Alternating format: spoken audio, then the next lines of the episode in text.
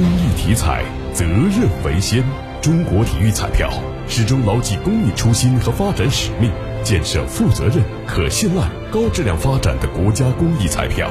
公益体彩，乐善人生。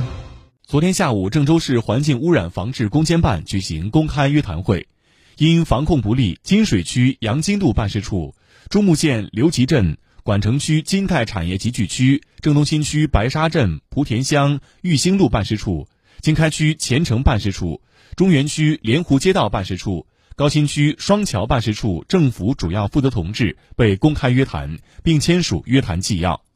现场被约谈单位的主要领导做表态发言，表示要正视被发现的问题，并及时处理整改，切实改善辖区的空气质量，不拖全市后腿。